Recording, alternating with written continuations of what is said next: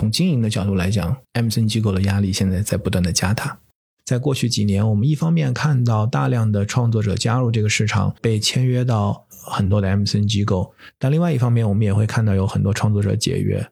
这也反映在供给侧为什么会有这么多的 MCN 机构，而且很多的创作者可能自己同时孵化几个新的号，他也可以自己变成一家 MCN 公司。那这个到底跟传统的像经纪人公司的差别在哪里啊？MCN 公司其实更加像一个资产管理公司，创作者其实和 MCN 机构相当于在共同分享和共创很大的一个社交资产。我认为未来会有整合的机会，但是会不会出现行业的一家独大？我觉得风险挑战会很大。一个创作者他能够通过内容变现，尤其是我们现在很多的是种草带货这种商业属性的内容变现，本质上它是一个信任经济。这两个是不是也加深了大家在这个行业里面继续往下经营的一种压力？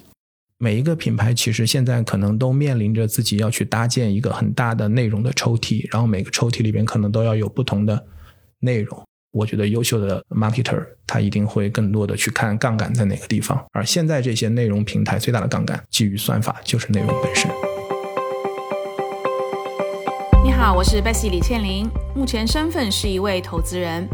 过去三十年，我的职业生涯跨越海峡两岸，几乎都在和广告行销行业打交道。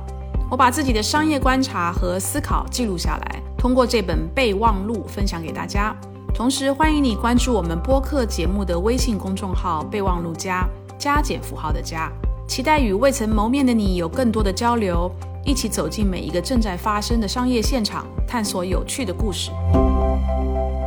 Hello，大家好，欢迎收听今天的备忘录，我是 Bessy。那今天跟我一起联合主持的呢是 Jenny。Hello，大家好。嗯，今天又是又是面对面录音，我好开心啊！今天呢，我们请来的嘉宾是之前跟我们在春节的那一档里面的几个盲盒当中的一个嘉宾。然后那一期我们讲的是 MCN，那一期上新了之后，我们其实得到了非常多听友的反应，就是第一个非常喜欢艾勇艾总，然后第二个呢，因为是录的是春节的特别节目嘛，所以并没有展开。来说，所以我们有非常多的听友呢，就希望我们能够再把艾总找回来，然后我们特别针对这个产业呢，多做一些比较深入的这种，就是科普也好，分享也好，或指导也好。所以呢，我们就请艾勇再回来上一期我们的备忘录，那这一期我们就真的比较深入的去谈 MCN。所以艾勇跟我们的听友打个招呼，然后顺便跟大家稍微介绍一下你的资历好吗？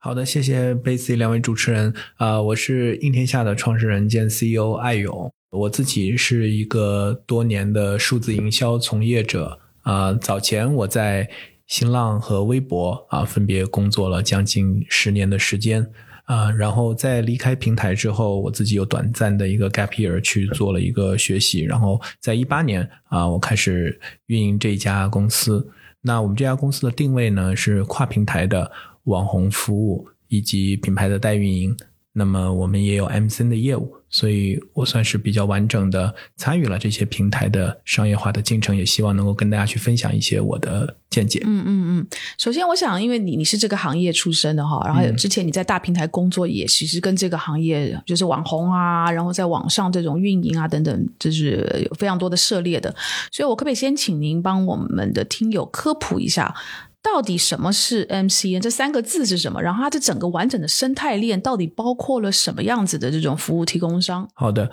就像很多概念，它其实是个舶来品，然后在中国市场可能会有不同的演绎。就我个人而言，我最早接触到 MCN，其实是我当时在微博负责商业化的时候，那。大家知道，微博其实是中国社交媒体的早期的一个代表性的公司。当我们再去看微博这个社交媒体商业化的时候，其实在国内可参考的对象并不多。那我们会去看海外的一些新的平台。那当时我们看的最多的就是 Facebook、Twitter，还有 YouTube。那我第一次接触到 MCN 就是在研究 YouTube 的时候。啊，会看到有一种机构叫 Multi-Channel Network，跨平台发布网络。如果从单词字面的意思的话，那其实就是 YouTuber Agency，或者在国外简单来讲，就是围绕 YouTube 上面的 Channel。我们讲 MCN 里面的那个 C，就是一个一个的 Channel，一个一个的创作者频道去进行商业运营的机构。在海外呢，其实有专门的经纪公司叫 Talent Agency，当大家知道像 CAA。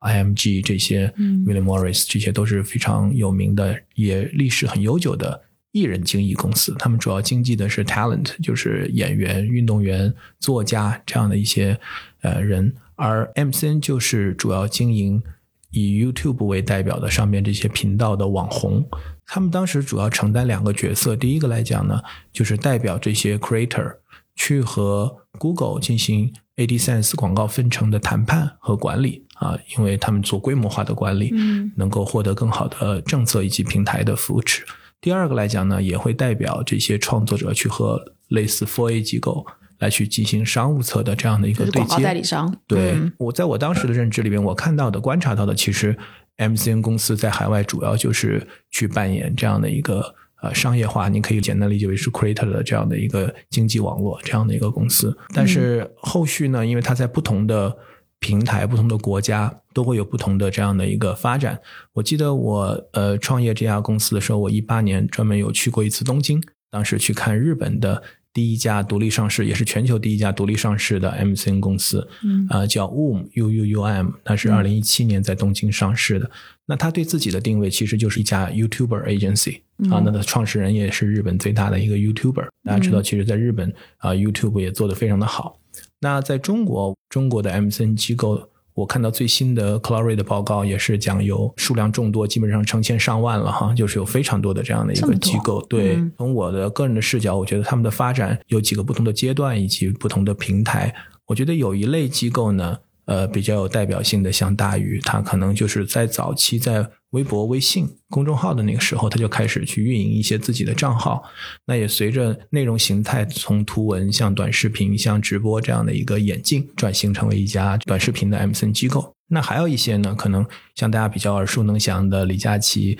薇娅这样的，都属于他们背后的美万和千寻这样的机构，都是在淘宝平台、在淘系的土壤上长出来的电商运营的机构。同样还有呃很多从第一批早期的直播工会，像秀场直播、像 YY 映客嗯啊这样的一些公司能长出来，我们俗称的传统的工会。那么在二零一八年，很多这些工会也转型做 MCN 机构。当然，最大的一批其实还是比较原生的一些短视频 MCN 机构，是在二零一五年，那个时候是四 G 牌照发放有一段时间，然后短视频创业变成一个很大的风口，所以很多传统，包括像优爱腾的一些人也出来创业了，这是比较大的一波。所以我们其实可以看到，国内的 MCN 其实很多都是从不同的内容土壤上成长起来的啊、这样的一些机构，但他们的本质上呢，都是通过孵化和签约的形式来运营 KOL、运营网红这样的一个资产，帮助他们去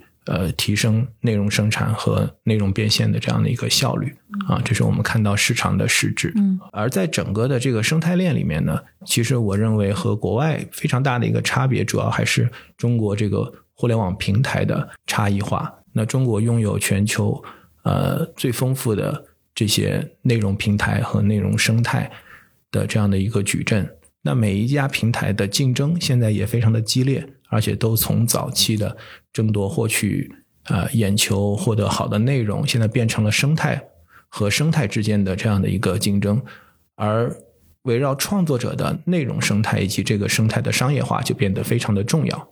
所以在这样的一个生态里面呢，有平台作为上帝视角一个管理者啊，这样的一个运营方，那么也有帮助平台去做这样的服务商，也有帮助企业去和这些 MCN 和网红去进行沟通和衔接的代理商。MCN 它相当于是网红以及网红内容流量的供应商，这是一个简单的这样的一个平台的一个 landscape。对，所以 MCN 刚开始的时候的出现，反而就是为了帮助这些创作者或者创造者去做变现的一个非常重要，我们叫创作者的经济嘛啊，有经济就代表是要有变现的这个出口。所以 MCN 在早年的时候是一个非常重要的一个角色的扮演。那这样创造者可以专心的去做他内容的创作跟创造，那由这个 MCN 来负责做他所有的商务变现的这个部分的把关也好、谈判也好等等的。没错，我觉得 MCN 机构作为一个独立的机构，嗯，它的存在很重要的一个价值，我们都就是赋能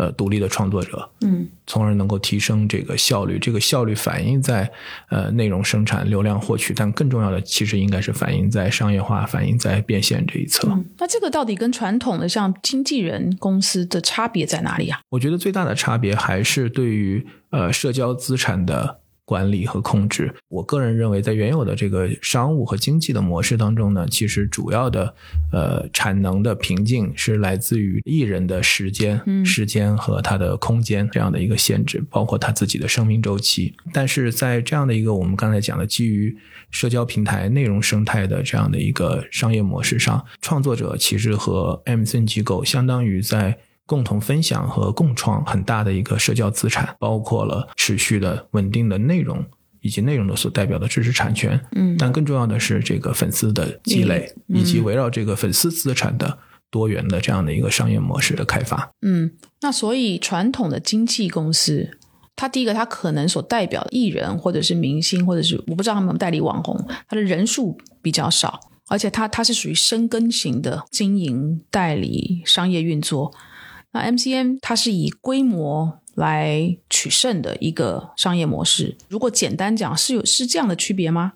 我觉得从管理的幅度上来讲，MCN 公司当然会远远的超过传统的艺人经纪公司，因为据我们现在所看到的很多头部的 MCN 公司旗下签约的艺人已经上万。但是我觉得更本质的，MCN 公司其实更加像一个资产管理公司。嗯每一个艺人他最终在过往的这样的一个媒体环境里边，他的商业价值很多时候是来自于粉丝，这个大家都毫无疑问。但是因为没有能够直接呃，我们讲现在很重要的一个概念叫 D to C，就 Direct to Consumer，它没有这样的渠道和载体，所以它必须通过作品啊，不管是演绎的作品，还是媒体的这样的一个报道、代言的商品去做这样的一个变现。但实际上来讲，现在我们觉得社交媒体、移动互联网最大的一个变化，我在上一次节目里面也有分享，就是我认为它在供需两侧其实都。放大了这样的一个个体的价值，在供给侧，它使得艺人他能够有更多元的呃社交资产，包括他的粉丝，包括他的账号、IP 以及衍生的这样的一些品牌价值。而在需求侧，除了传统的只有 To B 变现这一个维度来讲，它也获得了更多的 To C 的个人端，呃，通过小额支付，通过更多元的个性化的支付方式去进行商业变现的这样的一个模式。些是不是？对嗯对对对包括内容付费、知识付费，哦对当然看起来很像是一个另一个维度的经纪公司，但是我认为 MCN 机构和创作者之间的关系，其实较之于呃艺人和这个经纪公司的关系，其实有了一个更高维的演进。嗯，你刚才也提到，就是国内大的 MCN 的公司，他签到他旗下的网红啊或达人，已经都是上万的哈。我想了解，就是选哪一个达人、哪一个网红签到他们的旗下，通常看哪一些的条件？第二个，签进来了之后，他会对这些网红达人做培训啊、孵化的动作吗？然后在商业化的过程当中，他也要签了上万个网红跟达人，有了商业的机会，他怎么从这么多人里面去选择？这个选择是纯粹是人眼的判断，就是很人工的判断，还是说他们其实也慢慢慢慢有一些数据的累积，所以也开始有一些背后的系统去做数据的分析等等的这种稍微比较有一点科技含量的这种判断？理解。我觉得首先来讲，还是回到我们刚才的一个观点，就是绝大部分的 MCN 机构都有自己的成长路径以及自己的一个定位。所以我们刚才讲的，比如说它的签约量很大的 MCN 机构，大部分都早期是从娱乐直播这种平台涨起来，所以它决定了它的这个模式，它会更求数量，先圈定一定的数量，然后再看这个数量里面哪些人能跑出来。而有的 MCN 机构可能它就是从像刚才讲的明星艺人机构。啊，转移过来的也有这样的公司，那它的签约的人肯定数量不会特别多，所以我觉得第一还是看他们的策略的定位，它专注在哪些平台，专注什么类型的网红。通常来讲，大家还是会聚焦在自己相对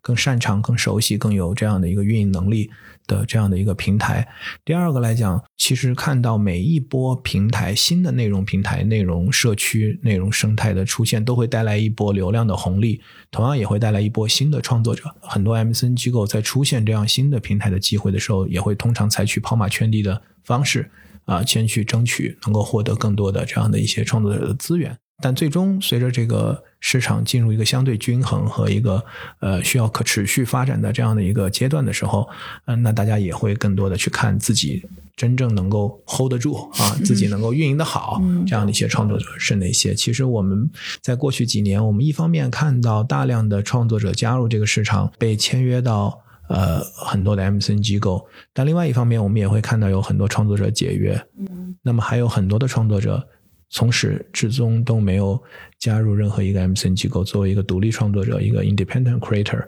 存在在这个市场上，并且是这个市场的主流。对，所以呃，领先的创作者肯定会通过数据啊来去做更多的分析，因为这也是我们相比呃刚才讲的，就是传统的艺人经纪公司最好的一点，就是它是账号是核心资产。那我们通过跟踪不同类型的账号，它的生生命周期、它的粉丝的数据的一些变化，其实是我们能够看到很多相对更客观的来评估，呃，这个创作者或者说这个创作者背后的这个社交资产，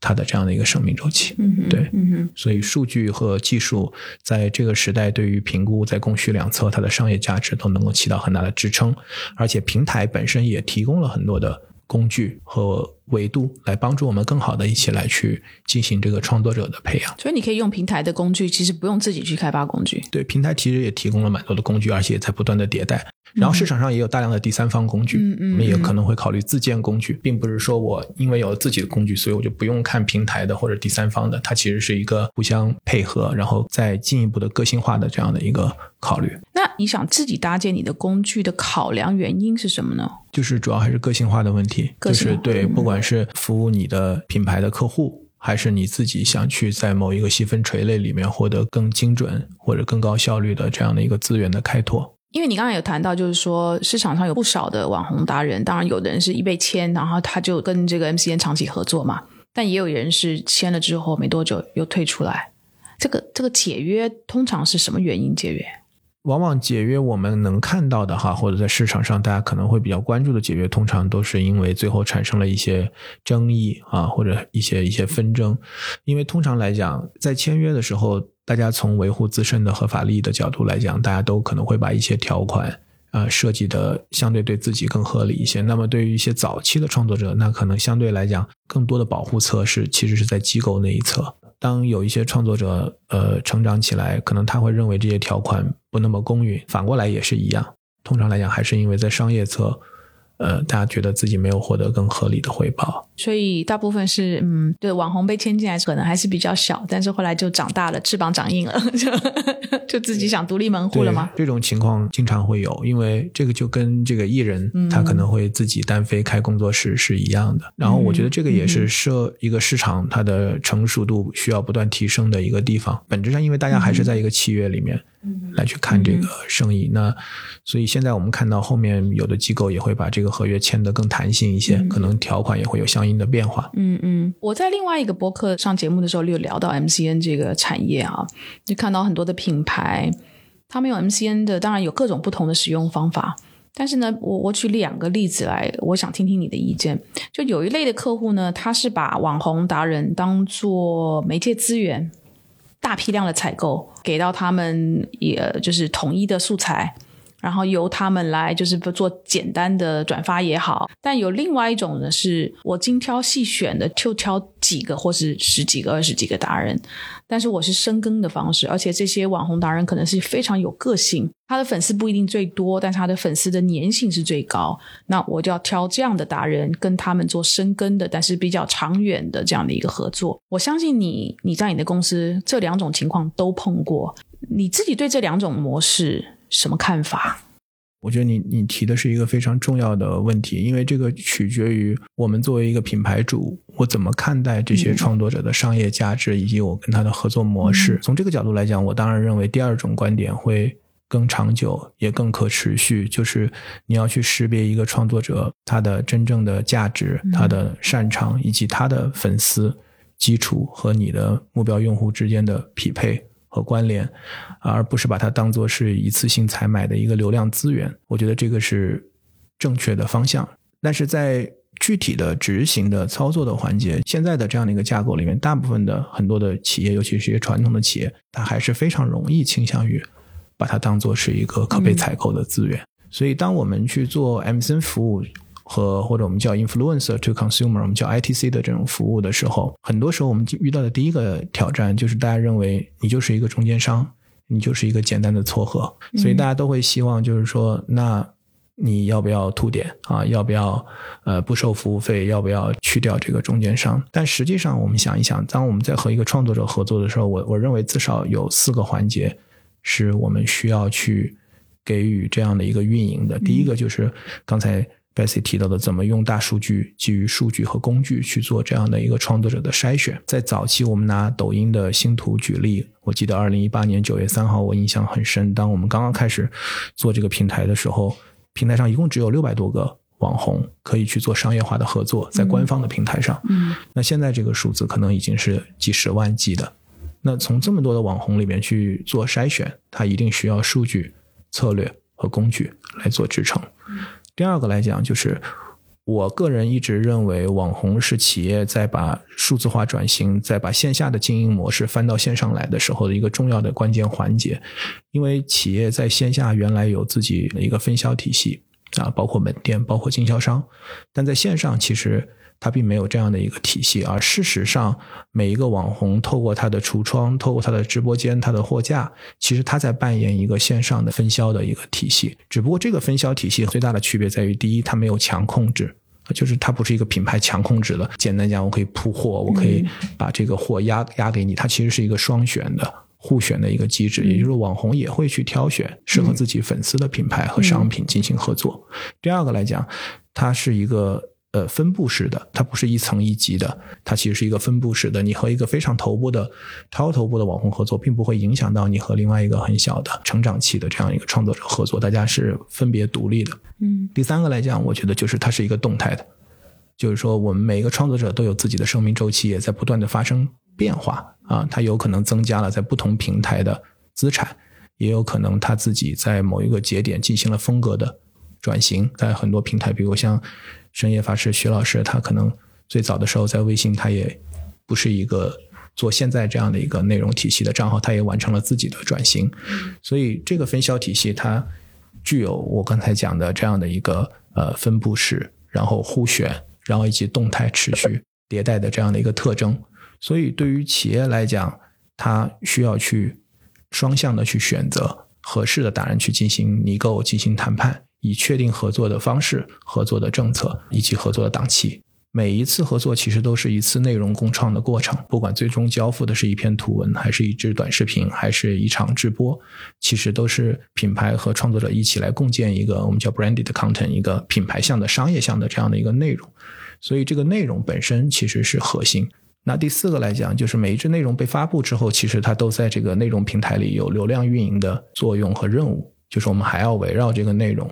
去做跟粉丝的互动。如果有好的优质的内容，我们可能还要辅以一些流量的推广，使得它能够被 amplify 被放大，能够让更多的人能够看到。每一次和网红和 MCN 机构的合作，其实我们都需要在数据的分析，然后个性化的谈判。内容的创作以及流量的运营等多个维度，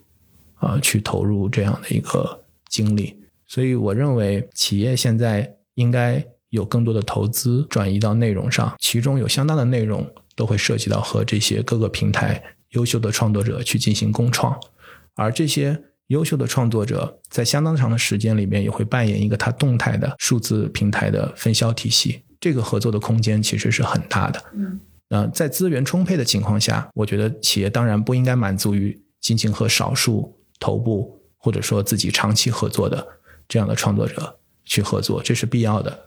但是只要资源允许，其实它应该不断的扩大。那这些网红、这些创作者就会变成他在线下转线上这个过程当中新的分销体系。我想问一下，就是从零到一去成立一家 MCN 机构，它的门槛会很高吗？是不是会需要你本身就是有一定的传播资源的？因为现在的话，其实会有很多平台，他们自己也会成立自己的 MCN 机构，好像就是本身他们是有自己的分发渠道的。会不会这个其实是他们想要进入这个行业比较利好的一个优势呢？其实我们的观察，从平台。越来越重视内容生态，越来越扶持内容生态的角度来讲，呃，围绕某一个平台去成立一个 MCN 公司或者拥有一块 MCN 业务的门槛是在持续降低的，所以这也反映在供给侧为什么会有这么多的 MCN 机构，而且很多的创作者可能自己同时孵化几个新的号，他也可以自己变成一家 MCN 公司。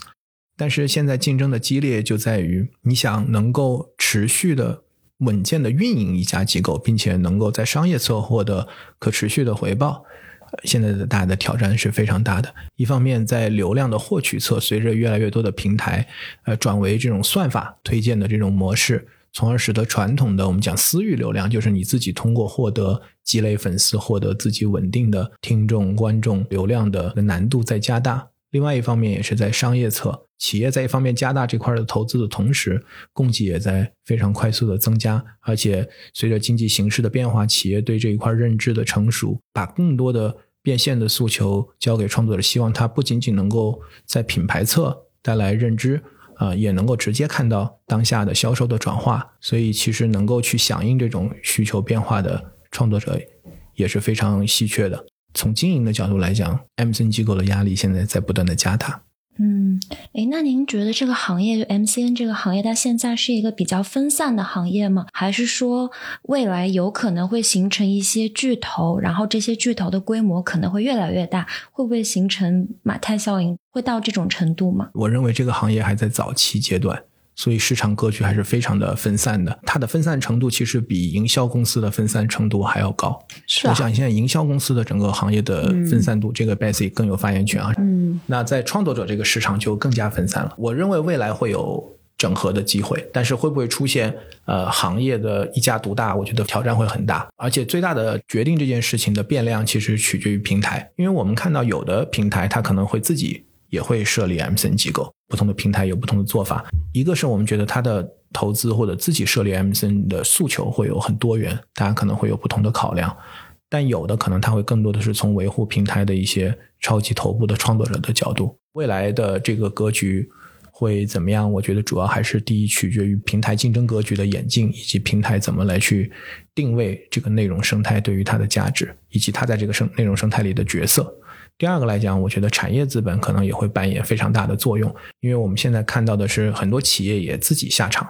啊，来去做 MCN 或者投资收购一家 MCN 公司。刚刚讲到，在这个行业里面的从业者的压力越来越大，当然一来是竞争的压力嘛，越分越细。其实我看 MCN 的绝大部分的公司的运营的模式，还其实是一个劳力密集的模式。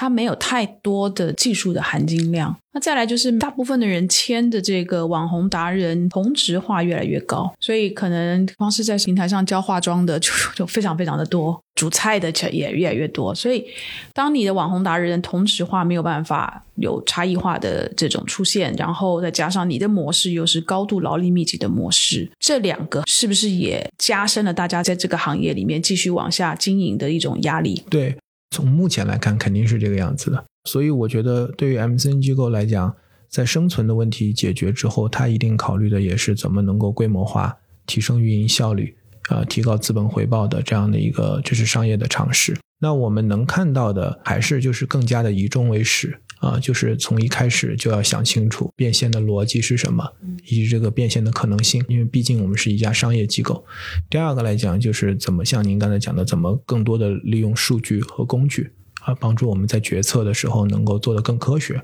第三个来讲，我觉得从资产的积累的角度来讲，大家也会更希望能够去把自己的 IP 建立起来。我们现在也在呃跟合作伙伴一起在考虑。去推出一些像虚拟偶像的 IP，借由新的工具、新的这样的一个技术来去讨论这个商业模式的升级，使得它尽量能够摆脱是一个劳动密集型的纯运营、内容搬运一个工作。对，我想问你关于内容的部分哈，嗯，一个创作者如果他跟他的粉丝之间是一个强。关系粘性非常高的这样的一个关系，就代表其实这个创作者可能很有自己的风格。但是当品牌拿着钱要来跟他们合作的时候，品牌永远希望是：哎，我今天用的所有达人最好大家都一致，而且最好你们都用我的素材啊。那这样消费者看到的都是一致的信息。但这个其实是跟他的条件是互相违背的，对不对？我相信你是经常跟非常多的品牌合作，你怎么处理这种？对我来讲，我觉得是一个冲突。就像我们现在因为做做播客嘛，当有品牌来找我们的时候，我们就经常遇到，就是品牌希望改变备忘录的风格来去适应品牌要的风格。但如果我那样做的话，对于备忘录的听友来讲，就听的是很不顺耳的，因为那就跟他们以往认识的备忘录的风格就完全不一样，很不搭嘎的这样的一个感觉。你平常如果碰到这样的状况，你是怎么处理这样的矛盾？这是一个很常见的问题，我觉得也是一个很经典的问题。嗯 但是我认为现在的市场的发展方向，随着品牌越来越意识到内容的重要性，意识到原生内容的重要性，领先的 marketer 或者优秀的甲方，他是能够理解这件事情的。我们先来看一下网红经济的本质，一个创作者他能够通过内容变现。尤其是我们现在很多的是种草带货这种强的、这种商业属性的内容变现，本质上它是一个信任经济，对的，它底层是在去变现粉丝对它的信任。我认为一个致力于把它作为一个专业的一个长期的事业发展方向的一个创作者，他会非常珍惜自己的粉丝，呃，致力于给他的粉丝提供他真正认为有价值的好的商品。所以我们看到有很多的网红，包括 MCN 机构都有选品的部门。首先，在商业合作之前，他需要先过选品这一关，而在选品这个时候，很多的他的团队会自己去试用这个产品，并且也会去做类似于滴滴的这样的一个调查，就是要去看这些产品在平台上的口碑。嗯我们在过去的时间里面，大家也会看到有一些有一些超级头部，他们可能也会出现一些问题，但整个来讲，就是大家还是非常在意，而且越来越在意对商业合作之前的这个选品的把控。嗯如果创作者希望把这件事情变成一个长期的事业，那他一定要知道，最终他其实最核心的安身立命的是他粉丝的信任。他需要在选品侧真的花时间和精力，而不仅仅是说说而已。第二个来讲，品牌为什么选择跟创作者合作，很大程度上是为了自己的品牌故事能够在一个新的场景和语境里面去得到个性化的演绎。从而我们讲很多企业现在讲破圈，就是因为在原有的一个 narrative 里面，它其实已经很难去沟通到那些愿意听他讲品牌故事的人了，所以他要依托这些第三方，这些作为 connector，作为 salesman，嗯，作为 maven，作为专家的这样的一些 influencer，通过他们用他们人格魅力的表达方式，以他们能喜闻乐见、能够接受的方式去沟通品牌的利益点，呃，reason to believe，reason to buy。所以现在领先的品牌也很少会要求创作者完全按照他的素材去直发，那就是我们前面讲的，你就可能把创作者就当做是一个 channel，就当做是一个频道，像贴膏药一样把你的东西贴在上面。所以相反，我觉得我们观察到的是，品牌在现在越来越意识到自己在内容侧的投资严重不足。我们有一个概念，我去跟我们的客户讲，就是我提出来一个概念叫内容抽屉。品牌以前可能对他来讲最重要的内容资产是他拍的那个 TVC 啊，他可能上半年拍一支片子，下半年拍一支片子，然后在所有的渠道都去推广这支片子。但现在对一个品牌来讲，他可能一年所需要的内容素材的这个 inventory 这个供给，可能是几百支片子或者上千支片子。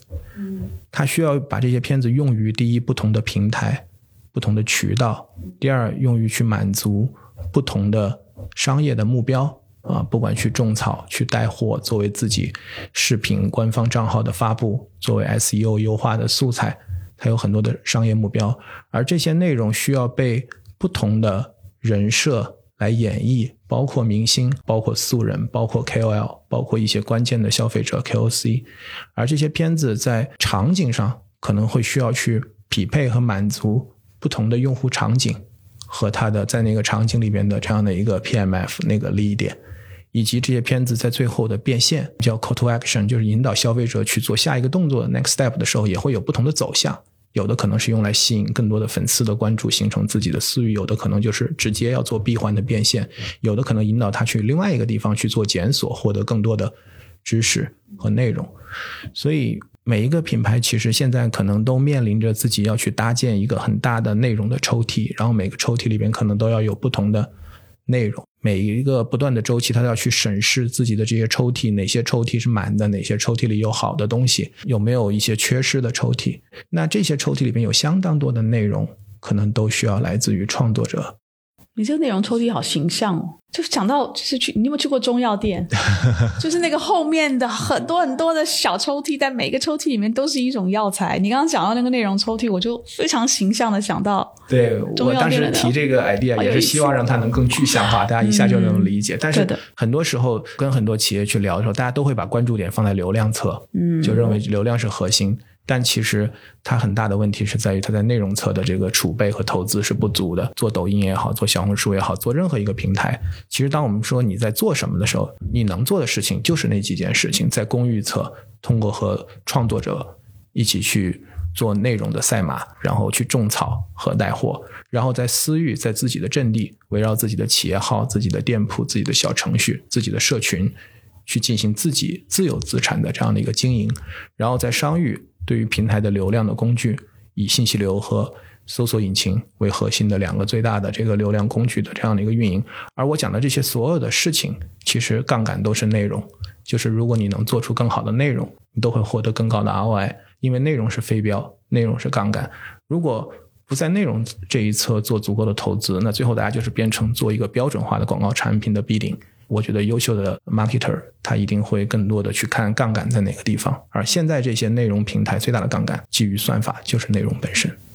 嗯，所以很多的品牌现在想清楚这件事情之后，他会把更多的预算花在内容上，而这些内容除了我们讲的自己的 PGC、自己的专业制作和一些内容的伙伴，更多的大家会把这个内容创作的授权啊，能够给到更多的创作者，让他们用他们的。方式来去演绎自己的品牌故事，但是在这个过程当中，匹配是非常重要的，双向的认可和认同是非常重要的。又回到我们刚开始的那个问题，它是不是一个采买的关系？它是不是个一次性的采买关系？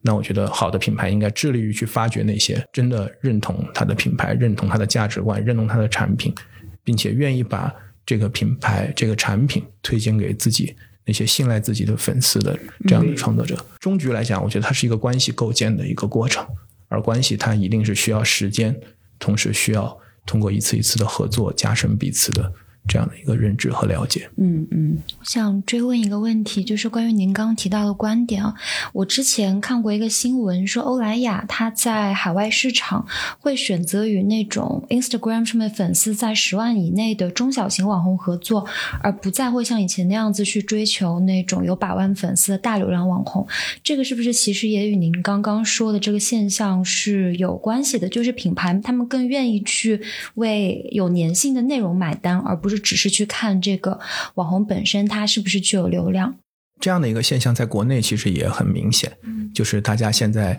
在网红的投资上，大家会越来越多的，一点一点的往粉丝数量更小。单次合作价格更低的这样的创作者去难怪最近不少人来找备忘录合作。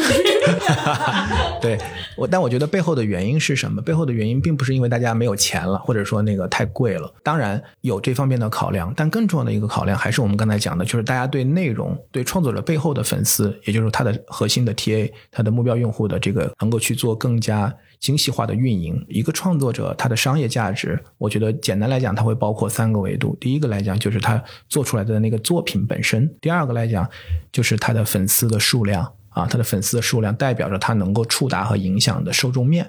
第三个来讲，就是他的背书的价值，就是说，同样两个创作者都有一百万的粉丝，但是可能他的内容更垂直，他更有公信力，在商业侧变现的时候，他的影响力会更大。所以，当我们去和一个呃创作者、内容创作者去做商业合作的时候，通常我们会希望能够在合作里面获得这三个维度的价值。但是对于一个 emerging 的创作者，就是刚刚进入这个市场，他的粉丝数量并没有很大的时候，你可以理解为我付给他的合作的这些金额，基本上就是在买那个内容啊，买那个内容本身。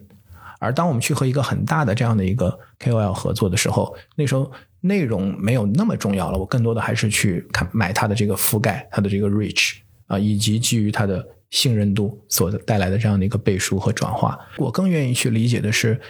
大家会越来越重视这个就是个性化的创作者，而且把它当做是不同圈层的这个关键节点，然后去做更加精细化的运营，能够做出更多的内容的矩阵，然后影响到更多维度的用户去做破圈。所以回过头来，我觉得他们去找备忘录合作，肯定不是因为你的粉丝数量很少，所以你的这个 ROI 会很高，更多的还是因为这是一个很很 niche、很独特啊、很垂直、很有个人风格的这样的一个创作者，所以它能够影响到更多的圈层和更精准的去做这样的一个内容的分发。你觉得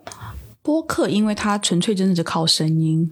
颜值高与否，你在什么环境录是看完全看不到，所以播客这样的形式是不是更看重于你的内容的好与坏？它不像视频，它可以做非常多的这种呃花边的这种打扮去吸引眼球。当然，我觉得除了极少数，就是大家有的听众也是对声音非常有要求的，啊，对，对这样的一部分听众之外，我看也有很多基于这个领域的创业的一些项目和一些平台和工具，但绝大部分大家还是更会 focus 在这个内容本身。就像上次，我觉得我有幸来参加备忘录的录制，其实我后面也呃收到了很多来自各个维度的一些反馈，哦我觉得也很吃惊，也有很多我没有想到的朋友也听到了这个节目，哦，真的就久久没联络的，突然间联络起来。对，还有还有还有在微博上去搜索到，啊然后找我说是听了备忘录来的，是是所以我我我是觉得，如果是非常知识密集型的一些领域，比如我们现在看健康啊、金融，然后教育啊这些，它其实并不是靠强刺激、靠短的这种视觉刺激。去打新奇特的卖点，对于知识的密度和浓度要求比较高的很多行业，我觉得音频都是非常好的一个载体。哎，我谈一下你公司好不好？因为我其实对应天下很好奇。应天下的应就是一个日字旁，然后中央的央的应，应天下。其实你你公司不仅仅是一个 MCN，你怎么形容你的公司？我自己的定位是一个我们叫 influencer agency，我们在二零一八年创立的时候是希望做人的生意啊，就是我们觉得人是很重要的一个资产。那我们通过我们的运营，能够让这些有才华的、有能力的人能够产生更大的社会影响和商业影响，这个是我们的创立初心吧。那我希望我们能够叫 empower creator, enhance brand, enrich life。哇，三个一，希望能够去赋能这些优秀的创作者，打造新的超级品牌。嗯，那这些好的品牌和好的创作者，最终能够丰富我们的生活。从业务上来讲，我们可以从两个维度来看，一个维度是我们把自己的业务叫做 ITC 和 DTC。那么 ITC 就是 influencer to consumer，就是网红营销，我们叫跨平台的 MCN 服务。第二块呢，就是 D to C，就是 direct to consumer。为什么企业想自己培养网红，想自己孵化网红，自己下场去做 MCN，就是因为企业看到了网红的崛起，其实本质上就是因为他们利用现在新的平台的内容生态，获得了直接面向消费者的、直接面向粉丝的这样的一个商业模式。那依托平台现在提供的账号、视频号啊、店铺、小程序、社群，他们也可以像网红一样，直接面向消费者受众的这样的一个商业模式。所以我们现在的业务会分为就是 ITC 的网红营销和 DTC 的品牌电商代运营。这样，从我们的收入来讲，或者说我们的服务的对象来讲，从我们二零一八年成为抖音星图的第一批四家 MCN 服务商，我们的模式就一直是我们有平台服务、创作者服务和品牌服务，所以我们同时服务品牌、创作者、企业这样的在内容生态里不同的这样的一个主体。啊，因为大家的位置不一样，大家的 role 不一样，大家的角色不一样，所以大家的诉求和希望能够去做的事情也是不太一样的。这三种如果有冲突的时候，你保哪一个？这是个好问题。我们是专门分别的团队在服务不同的这样的一个对象，所以我刚才想讲的就是 MCN 对我们来讲是我们一条业务线，嗯就是我们创作者服务的业务线。那对于不同的创作者，我们和他的关系亲近远疏也不太一样啊。我们也会签约一部分呃创作者，也会孵化一部分创作者。但是首先第一，呃，签约和创作呃孵化创作者不是我们呃最主要的这样的一个业务。第二个来讲，就是说我们在签约和孵化这一侧，我们也会有不同的侧重，在不同的平台以及服务于不同的商业目标。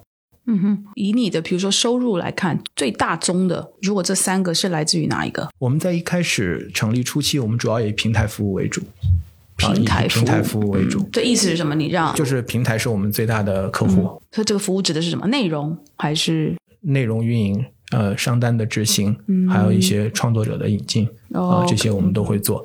然后随着我们慢慢的 expanding，就是我们在更多的城市有了自己的服务团队，我们会有更多的企业的客户。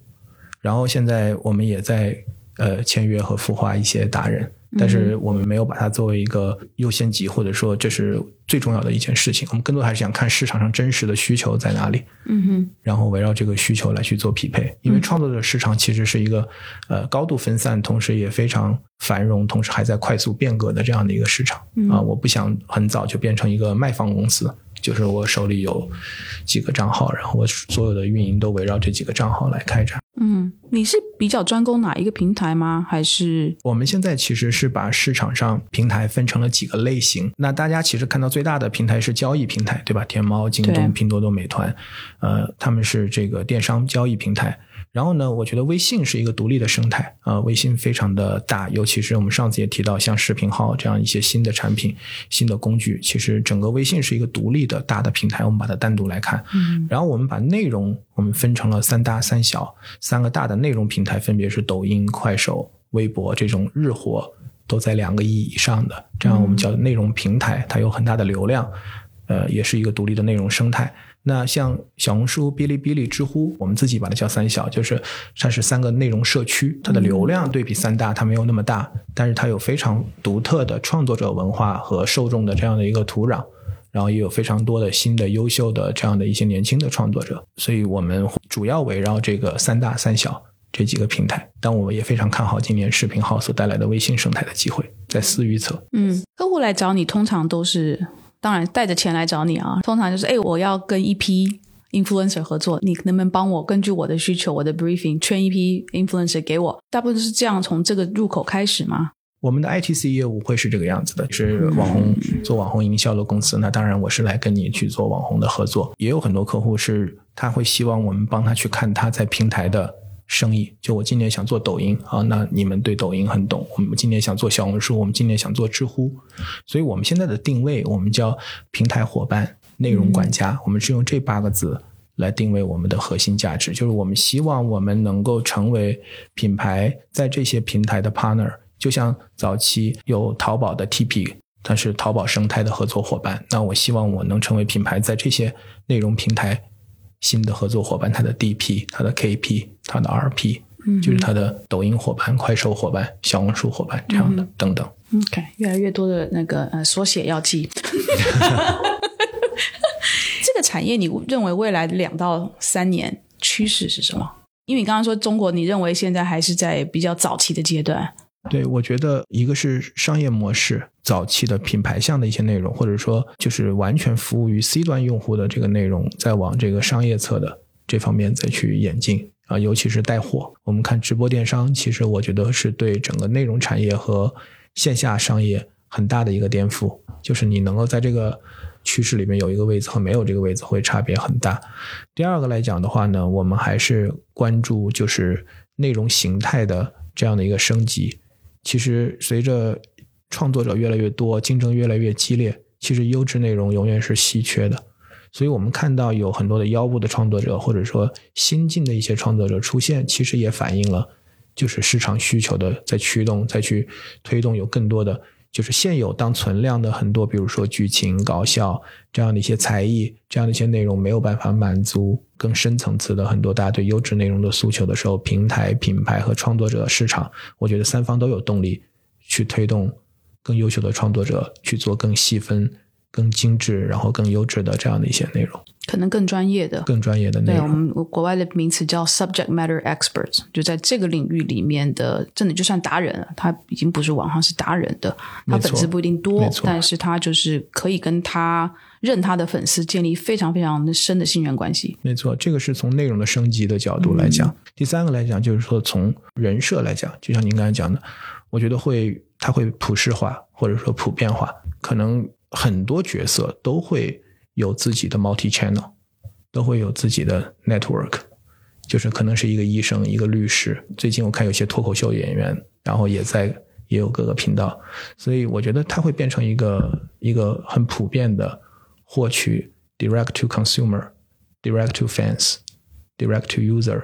它会是一个这样的一个很普世的这样的一个模式，就是每一个呃人可能都应该利用。这个时代的机会，去构建一个能够依托这些平台，直接面向更多人发表自己的见解，获得他们的支持，以及赢得更多的社会影响力和商业影响力的这样的一个机会。我觉得这个是一个非常大的故事。这是一个内容民主化的年代，对吧？D to C，我觉得这件事情不仅仅应该是一些所谓新消费品牌在融资的时候讲的故事，故事嗯对，也应该是每一个人想好，在这样的一个大的新的这样的一个时代，在这样一个新的移动互联网、新的技术变革这个时代里面，他应该能够去习得的新的技能和获得新的可能性。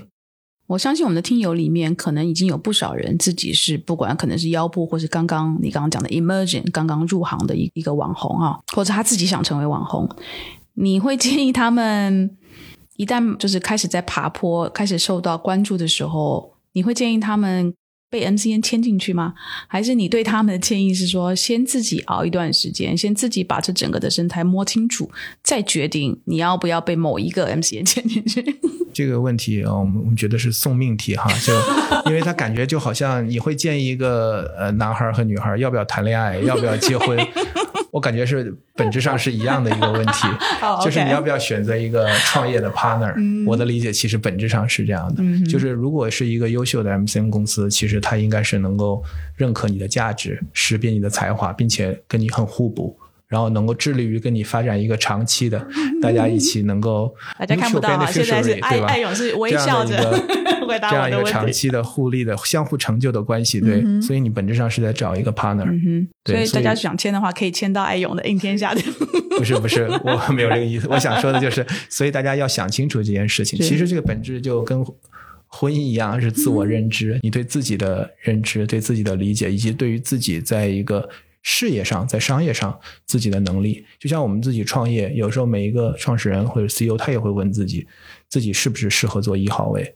自己还是是一个什么样的领导力的风格，以及他的核心团队他们之间的关系是一个什么样子的。我觉得在所有行业其实都一样，其实本质上是对自己的认知和自己的判断。嗯啊，我也看到有很多创作者最终自己选择成立了自己的 MCN 公司，那他的角色从一个创作者也变成了企业家。也有的创作者其实包括很大的头部，大家也知道他自己最后也变成了 MCN 机构的老板，嗯啊，也有这样的案例。对，嗯所以我觉得其实它其实是一个怎么能够更好的去整合生产要素。解放生产力啊，改变生产关系，能够去创造价值的这样的一个过程。嗯，这个为什么我认为这个路才刚刚开始，这个市场还很早期，就是因为其实现在有很多都还在一个刚刚开始的阶段。现在大家都赚的是红利的钱，大家赚的都是享受着这个我们讲的这个流量的红利。但是随着移动互联网智能装备的出货量慢慢的见到瓶颈，大家更多的要在存量上